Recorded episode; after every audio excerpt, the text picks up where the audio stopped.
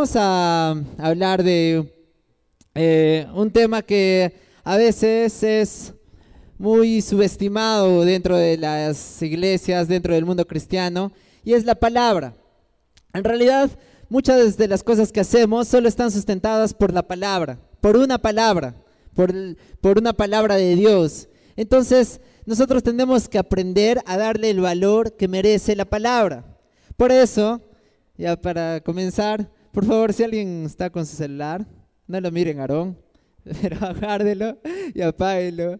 Ya, por favor, solo si es de mucha urgencia, si eres un médico, un bombero, no sé, ya puedes tener tu celular prendido, pero si no, todos vamos a prestar atención, amén. Entonces, como les decía, es necesario que nosotros le demos valor, el valor que se merece a la palabra, y que tú puedas entender realmente qué es la palabra de Dios. Y para hablar de la palabra, vamos a abrir nuestras Biblias en Juan 1.1. El Evangelio de Juan es uno de los evangelios, es el evangelio más, más revelador que tenemos acerca de Jesús. Eh, ustedes saben que los libros que están en la Biblia no están escritos así como están ordenados en la Biblia. Han sido escritos en diferentes tiempos, en diferentes épocas. Y el último evangelio en ser escrito fue el Evangelio de Juan cuando Juan ya era viejito y estaba en una isla y alejado de todos. Entonces, no, este evangelio no tiene mucha, mucho sustento cronológico. ¿Por qué? Porque fue escrito muchos años después. Incluso fue uno de los últimos libros de la Biblia en ser escritos. Entonces, este evangelio es una intención, vemos una intención especial de Juan en cómo nos muestra las cosas, en el orden cómo nos muestra las cosas. ¿Y sabes qué es lo primero que hace Juan? Es escribir un poema. Y comienza el libro de Juan con un poema, un poema exquisito que vamos a leer a continuación en Juan 1.1 hasta el 3 vamos a leer. Dice, en el principio era el verbo y el verbo era con Dios y el verbo era Dios. Este era en el principio con Dios. Todas las cosas por Él fueron hechas y sin Él nada de lo que ha sido hecho fue hecho. Y así continúa. Pero en estos tres versículos, que es de los que vamos a hablar hoy día, hay, una, hay un montón de cosas preciosas que tú puedes recibir de parte de Dios. Entonces, lo que Juan quiere mostrarnos primero es que Jesús no es cualquier persona. Juan no quiere demostrar solamente que Jesús es el Hijo de Dios. Juan no quiere demostrar solamente que Jesús es Dios aún. No solo quiere mostrar a un Jesús que vino a salvarnos, que vino a morir por nosotros. No, Él quiere hacer algo mucho más allá. ¿Sabes qué quiere hacer Juan? Juan nos quiere mostrar que Dios no nos quiere dar un pan de vida. No nos quiere dar un cordero, sino que Él mismo es el pan de vida y que Él es el cordero que quite el pecado del mundo. Entonces Dios no quiere darnos un camino, no quiere darnos la verdad y no quiere darnos la vida. Lo único que Dios quiere es darnos a Jesús. Y Jesús es el camino, es, la verdad y es la vida. Entonces, lo que quiere demostrar Juan eh, al principio, al comenzar, es que Cristo es todas las cosas. Por eso vemos en el libro de Juan como Jesús dice, no dice, yo les puedo dar luz, Dice, yo soy la luz. No dice, yo les puedo dar agua. No dice, yo soy el agua. Yo soy la vida. Yo soy el camino. Yo soy la verdad. Yo soy la esperanza. Cristo es el todo de Dios. Todo lo que Dios te puede dar y te quiere dar está en Cristo. Todo lo que Cristo nos da es a Él mismo. No sé si tú estás entendiendo. Pero es todo, todo lo que Cristo te puede dar es Él mismo. En Él ya está todo. Entonces, eh, el libro de Juan no comienza con una genealogía. El libro de Mateo y de Lucas comienzan con genealogías para demostrar eh, que, Jesús es hijo de, de David, para demostrar que proviene de Adán y de Eva, que tiene una genealogía, un linaje escogido, pero Él no quiere demostrar eso. La Biblia dice en Hebreos 7:3, dice, sin padre, sin madre, sin genealogía, que ni tiene principio de días ni fin de vida, sino hecho semejante al Hijo de Dios, permanece sacerdote para siempre. Entonces, en el libro de Juan nosotros tenemos la revelación de Dios en Cristo. Te animo a que leas Juan. Si tú nunca has leído la Biblia, el primer libro que deberías leer es Juan. Si tú quieres comenzar a leer la Biblia, te recomiendo que comiences a leer la Biblia por Juan. No comiences por Génesis, no comiences por Apocalipsis, como a muchos les gusta comenzar por ahí, ¿no? Para ver lo más secreto, lo más misterioso. No, comienza por Juan, porque es el centro de toda la Biblia, es lo que se basa todo. Entonces, en el versículo, en el capítulo 1, del versículo 1 al 18, está Juan mostrando varias cosas. Está mostrando básicamente cinco cosas. Se podría resumir en cinco cosas, ¿ya? Van a repetir después de mí estas cinco cosas. Primero es palabra. Ah, eso nadie repite. Palabra. Ah, ¿qué ha pasado, chicos? ¿No les no, han, almorzado? otra vez. Palabra, vida, luz, gracia y realidad. Ya, estas cinco palabras. A ver, ¿a quién se lo sabe esas cinco palabras? Le doy un super chupetín. Nadie, es nadie, por gusto lo repite. Ya, otra vez. Palabra, vida, luz, gracia y realidad. ¿Ya? Estas cinco palabras resumen todo lo que Juan nos quiere decir al principio. ¿Por qué? Porque Dios ha revelado mediante Jesús en estos cinco elementos. Y a ver, ahora sí, ¿quién se acuerda? Gracias, en realidad, muy bien, ya. Pero el chupetín era para el anterior, así que. ya. Este. Entonces, hoy día no vamos a hablar de los cinco, vamos a hablar tan solo del primero, que es la palabra, ¿ya? Que es la palabra. Porque Juan comienza diciendo, en el principio era el verbo y el verbo era con Dios y el verbo era Dios. ¿Qué cosa es el verbo? ¿De qué está hablando? Ya la palabra, sí. En realidad sí, la palabra original de, verbo es palabra. Pero, pero ¿qué es? ¿Por qué dice el verbo? En el principio era el verbo. Y el verbo era con Dios y el verbo era Dios. ¿A quién se está refiriendo? A Jesús a Jesús. En el principio era el verbo. El verbo se está refiriendo a Jesús mismo, ¿ya? Hay muchos que sostienen que Jesús no es Dios, pero acá Juan en el, el primer versículo ya está diciendo que él estaba en el principio.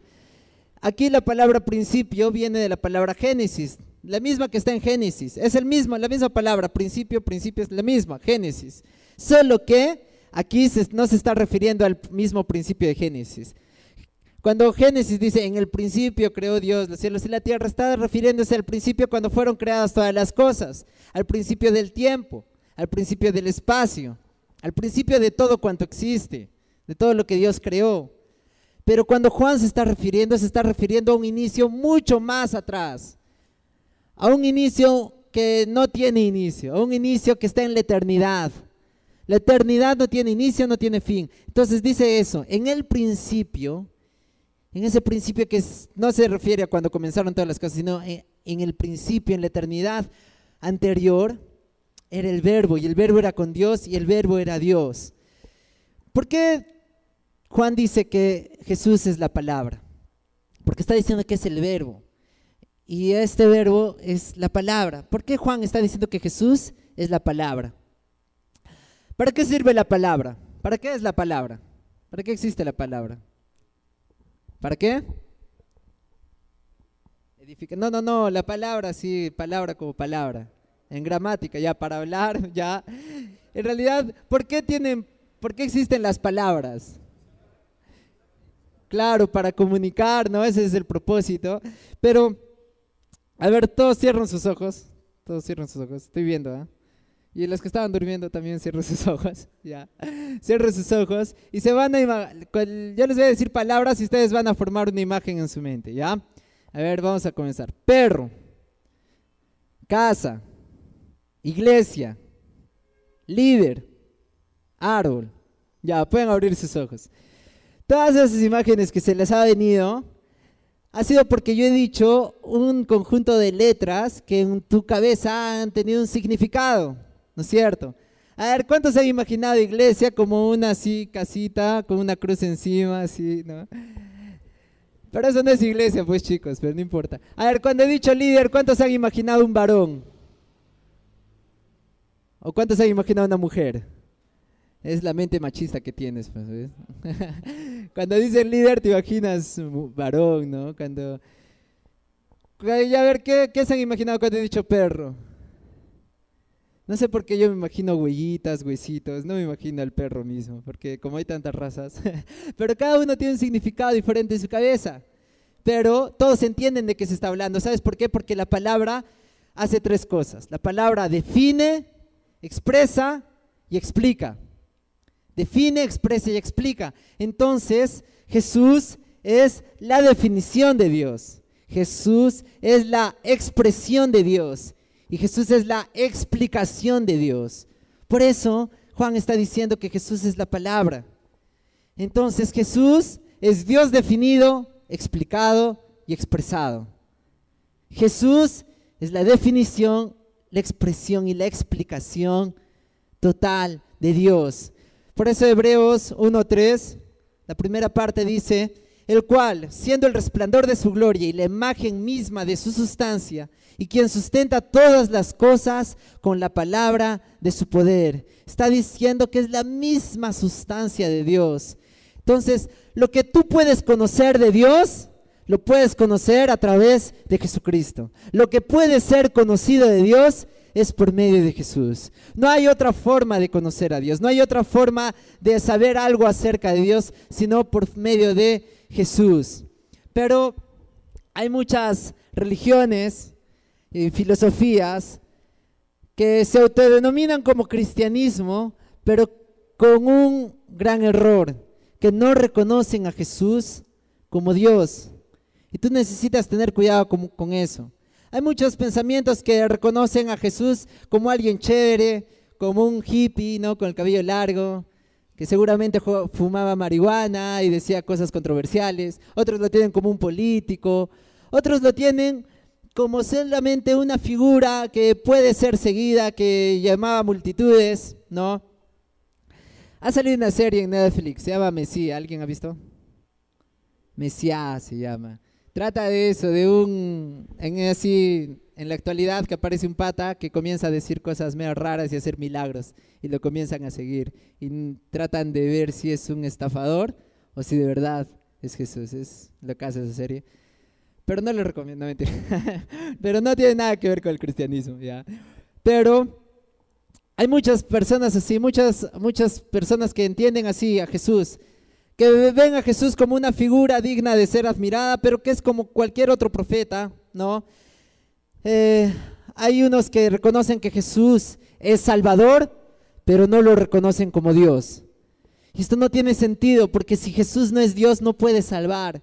Porque si Jesús no es Dios y no es hombre al mismo tiempo, no puede agarrar la mano de Dios y agarrar la mano del hombre para hacer un puente y salvarlo.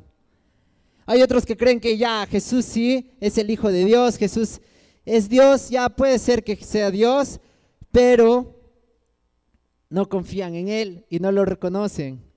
Y van tras otras entidades y confían en una hierbita y confían en una estatua y confían en un dije, ¿no?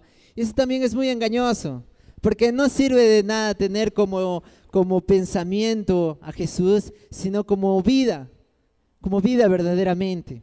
Entonces, hay otros aún que dicen que Jesús es solamente un espíritu evolucionado, es un espíritu superior, ¿no? Es como, como un hermano mayor que, está, que ha venido para dirigirnos y cosas así, pero no lo reconocen como Dios, ni como humano siquiera. Entonces tenemos que tener cuidado con, con eso. Tú, para ti, Jesús, ¿qué es? Para ti, Jesús, ¿quién es? ¿Qué es para ti? ¿De qué se trata todo este asunto? ¿De qué es todo esto? Eh, estamos viendo que en el principio, está diciendo, era el verbo. Verbo significa logos, que significa literalmente palabra. ¿ya? Entonces, cuando dice aquí Juan que en el principio era el verbo, y el verbo era con Dios, y no solamente con Dios, sino el verbo era Dios. Está diciendo que la palabra es Dios. La palabra es Dios. Dios y su palabra son uno solo. No hay forma de separar. Cuando alguien habla, puede separar sus palabras de lo que él es, pero con Dios no sucede eso. No puede separar a Dios y a su palabra. No hay forma. Entonces, para que entiendas un poco mejor, cuando tú escuchas la palabra de Dios, estás recibiendo a Dios mismo. No hay forma de separar, ¿entiendes? No hay forma de separar. Entonces, cuando tú hablas la palabra de Dios a alguien, le estás propagando a Dios. Cuando Dios habla a través de su palabra, Él mismo se está propagando. ¿Te das cuenta de lo poderoso, increíble que es esto? Hay muchos que dicen, ¿para qué le hablo a ese pata si nunca va a entender? ¿Para qué le hablo a esa guachiturra si nunca me va a hacer caso? Si siempre sigue lo mismo. Pero es que tú no entiendes que cuando tú das palabra de Dios, cuando la palabra de Dios es escuchada por esa persona, es Dios mismo. No hay forma de separar a Dios y a su palabra. Amén. Todavía dice que en el versículo 3 dice, todas las cosas por Él fueran hechas y sin Él nada de lo que ha sido hecho fue hecho. Parece un trabalenguas, ¿no? Pero es que tenemos que entender que Toda la creación existe por medio de su palabra. Todo lo que Dios hace lo hace por dos cosas, por su palabra y por el espíritu. Ya, todo cuanto existe. En, en la naturaleza pasada, en la naturaleza antigua, todo fue creado por la palabra de Dios y por el Espíritu. Dios dijo y el Espíritu estaba ahí. Y aún en la nueva naturaleza también todo es creado por la palabra y por el Espíritu. Entonces, cuando tú tienes la palabra, lo tienes todo. Por eso es importante que tú veas lo trascendental, lo valioso, lo poderoso que es la palabra. No es cualquier cosa. Sabes, es una de las cosas que hace un tiempo la sociología estuvo muy, muy, tuvo avances muy agigantados en el siglo pasado. Antes la sociología no era considerada, pero después avanzó a grandes pasos y se reconoció como una ciencia y estuvo a punto de derrotar al cristianismo y a cualquier otra religión, porque la sociología lo explicaba todo. Entonces, lo único que hizo que la sociología no tomara el control de todo fue la palabra. Si tú le preguntas a cualquier sociólogo qué es la palabra, él se va a volver loco. No, va, no puede, no se puede, no, no hay cómo. No hay cómo entender. No hay cómo entender por qué un perro no, no quiere hablar. Si la, si la evolución es cierta, ¿por qué no hay un término medio entre alguien que no habla y alguien que sí habla, como es el ser humano? ¿Por qué no hay el medio? ¿Por qué? No, no hay cómo entender. Yo decía muchas cosas filosóficas y sociológicas que la palabra destruye de una sola. Porque la palabra es Dios, es Dios mismo. Y Dios y su palabra no se pueden separar. Entonces, eh, hay algo más que dice Hebreos 4:12, que la palabra de Dios es viva y eficaz. ¿Y qué sigue?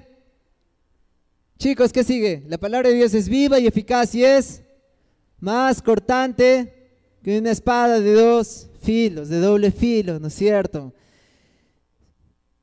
Es viva y eficaz. La palabra de Dios hace toda la diferencia. No disminuyas nunca la palabra. La palabra de Dios no la disminuyas. No digas, ah, no, yo soy hechos. Las palabras se las lleva el viento. No es así. Con Dios no es así. La palabra de Dios no es todo. Cuando Dios habla, es Dios haciendo. No es solo Dios diciendo. ¿Entiendes? La palabra tiene un lugar muy especial. Es lo que hace toda la diferencia en nuestras vidas. Es vivo y es poderoso porque es el mismo Jesús. El verbo era Dios. El verbo era Dios. Entonces, si queremos ser un poco objetivos, podemos decir que todo lo que necesitamos en nuestras vidas es palabra y espíritu, o sea, palabra y unción. Palabra y unción. Si tú tienes una palabra quemando en tu corazón, ardiendo en tu corazón, y tienes la unción, en ti y sobre ti, entonces tienes toda la provisión de Dios. Tienes todo lo que necesitas de parte de Dios. Entonces es fundamental tomar la palabra como nuestra provisión, como nuestro alimento, que tú te puedas alimentar de la palabra, que tú puedas aceptar el Espíritu como tu provisión, como todo lo que necesitas. Entonces, ¿cuántos acá me podrían decir que saben cómo comer de la palabra de Dios? Que saben cómo beber de Jesús, porque Jesús dijo eso. Si beben de este agua, nunca más tendrán sed. Todavía dijo, este es mi cuerpo que por vosotros es entregado. Esta es mi sangre. Que nosotros tenemos que comer y beber. Entonces, ¿cómo hacemos eso? ¿Cómo comemos de Jesús? Vamos a ver algunos efectos que la palabra de Dios causa en nosotros. Lo voy a tratar de hacer lo más rápido posible, ¿ya? Pero en realidad solo vamos a leer algunos cuantos versículos. Así que quien esté en sonido, por favor, me va a ayudar porque voy a decir un versículo tras otro, ¿ya? Vamos a, vamos a volver a leer Juan 1, 1, 3, ¿ya? Otra, otra vez vamos a leer, pero todo seguido. Dice, lo que era desde el principio, perdón, primera de Juan, primera de Juan 1, 1 del 1 al 3, ¿ya?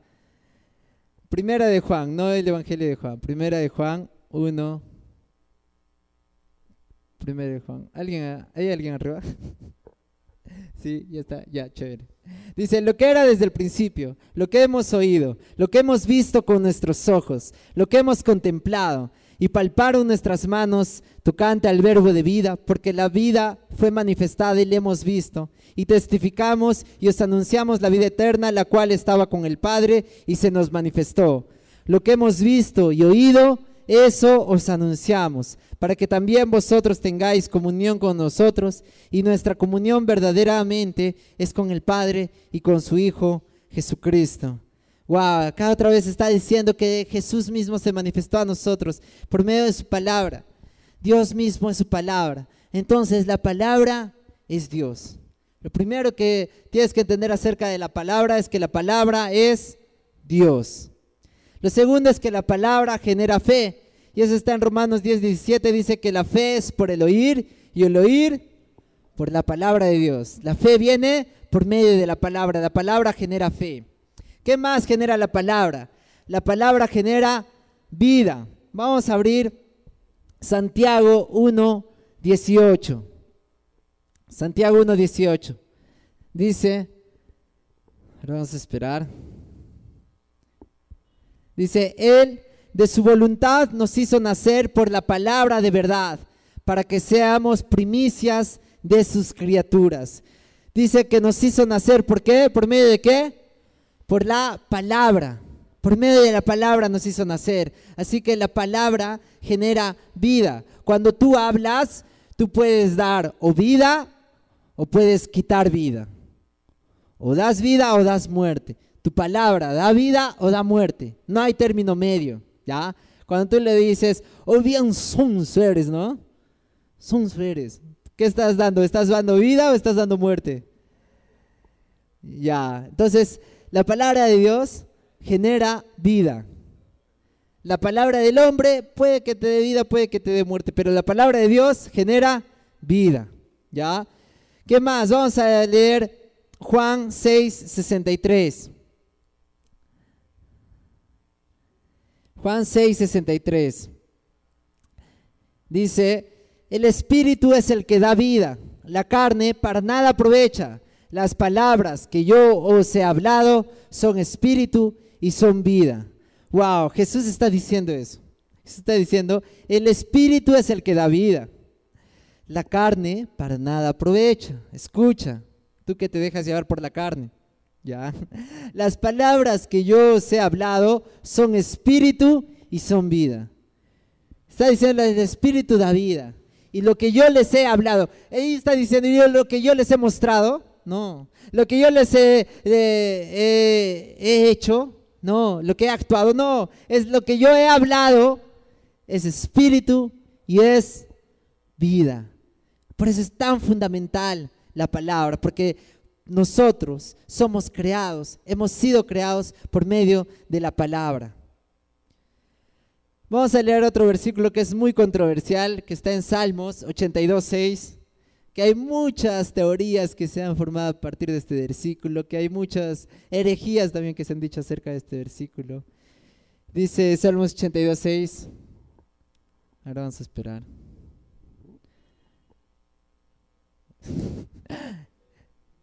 ya, Salmos 82.6. Dice, está en chiquitito, yo dije que ustedes son dioses, que todos son hijos del Altísimo. Dice, yo dije que ustedes son dioses. Está diciendo que nosotros somos dioses. Y todos vosotros hijos del Altísimo. Ya, este es muy controversial esta, esta parte de la Biblia, pero, pero el hecho, la sustancia de esto es que por medio de su palabra nosotros fuimos constituidos, fuimos hechos, ya nosotros hemos sido hechos por el Altísimo. Aún le estoy diciendo varias cosas que hace la palabra, que tiene el poder de la palabra. Aún la palabra es agua, ¿ya? La palabra es agua. Juan 13, del 10 al 11 dice, Jesús respondió, esta está en otra versión, no sé en qué versión está esa, pero está en otra versión. Dice, una persona que se ha bañado bien no necesita lavarse más que los pies para estar completamente limpia. Y ustedes, discípulos, están limpios, aunque no todos, pues Jesús sabía quién lo iba a traicionar. A eso se refería cuando dijo, no todos están limpios. Es chistoso, ¿no? El ejemplo que pone Jesús. ¿Cuántos acá se han bañado? Ah, la nadie. Ya, se han bañado, pero se han bañado bien, dice aquí, ¿ah? Entonces se han bañado bien. Pucha, ya. Dice, aquel que se ha bañado bien, ya no necesita más limpiarse, no necesita pasarse un pañito húmedo, no necesita echarse limón en la axila, ¿no? Porque se ha bañado bien, ¿no? Porque ya huele bien. No necesita ya limpiarse. ¿Sabes por qué dice esto Jesús? Porque dice, aquel que ha recibido la palabra, Aquel que ya tiene la palabra no necesita nada más, ya está completamente limpio, ya está completamente purificado. Solamente dice, le hace falta limpiarse los pies. ¿Por qué? Porque en ese tiempo andaban con sandalias, entonces lo que se ensuciaban eran los pies. ¿ya? Entonces, decía eso, pero la palabra es agua. ¿Qué hace el agua? A ver, dígame, ¿qué cosas hace el agua? Limpia, moja, ¿ya qué vas? Hidrata muy bien, ¿qué más? Nada más. Ya satisface, ¿no? La sed, ¿no? pero pero ese, todo eso que hace el agua es la palabra de Dios en nuestro espíritu.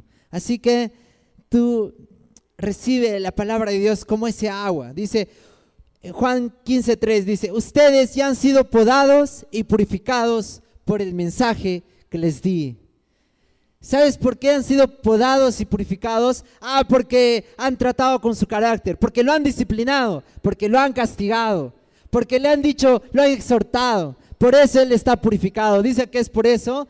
No, simplemente por la palabra de Dios. La palabra de Jesús tenía lo suficiente como para purificarnos. Así que si tú necesitas ser purificado, acepta la palabra de Dios.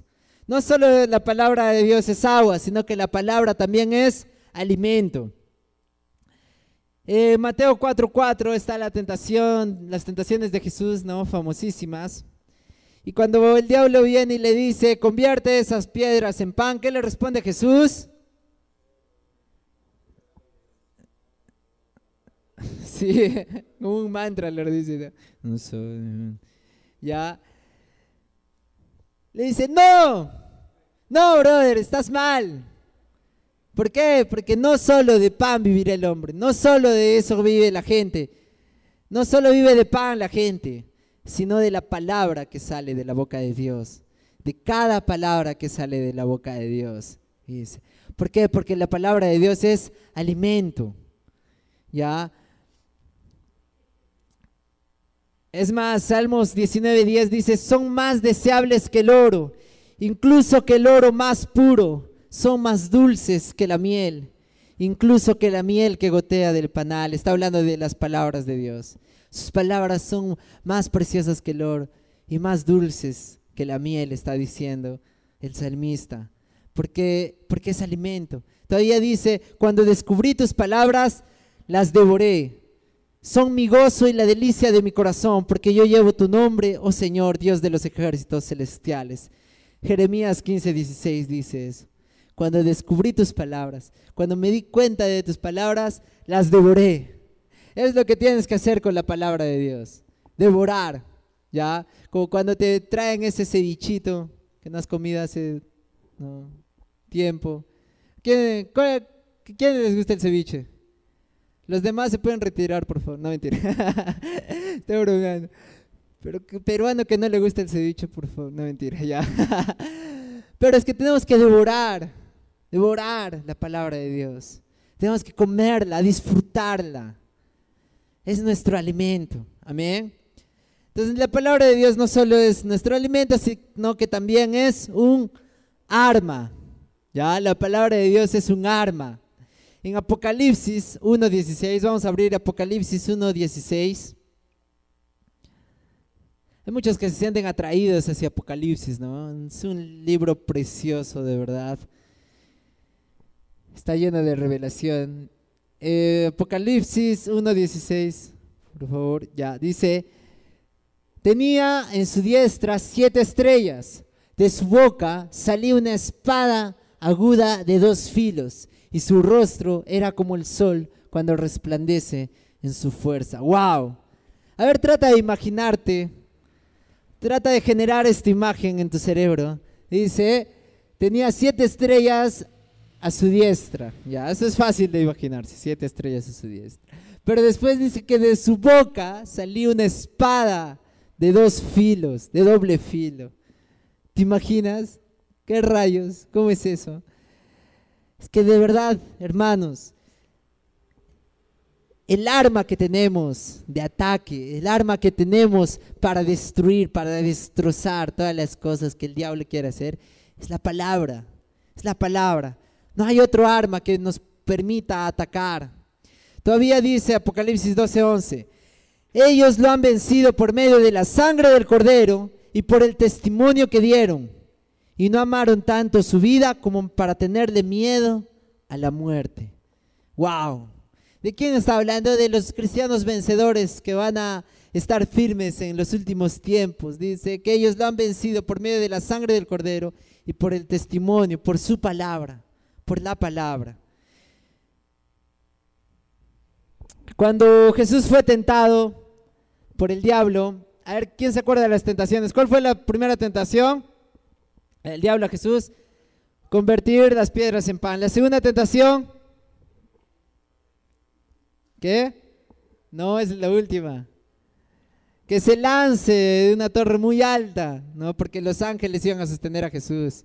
Y la tercera es que le mostró todos los reinos y todas las riquezas de la tierra. Le dijo, si, me adoras postrado, entonces yo te doy todo esto, Jesús. Es interesante estas tentaciones, ¿no? No lo tentó con una mujer, ¿no? Con droga, con fiestas, con alcohol, ¿no? Muchas de esas tentaciones tendrían más sentido para algunos, ¿no? Pero, ¿con qué se defendió Jesús? ¿Qué hizo Jesús ante todas estas tentaciones? ¿Sabes qué le dijo? Escrito está. La palabra de Dios dice. La Biblia dice. La palabra de Dios. Esa fue su única arma de Jesús y derrotó al diablo en cada tentación con la palabra de Dios. Y el diablo no se queda atrás, también lo tentó con la palabra de Dios, él mismo usó la palabra. ¿Tú crees que el, diablo sabe la Biblia o no?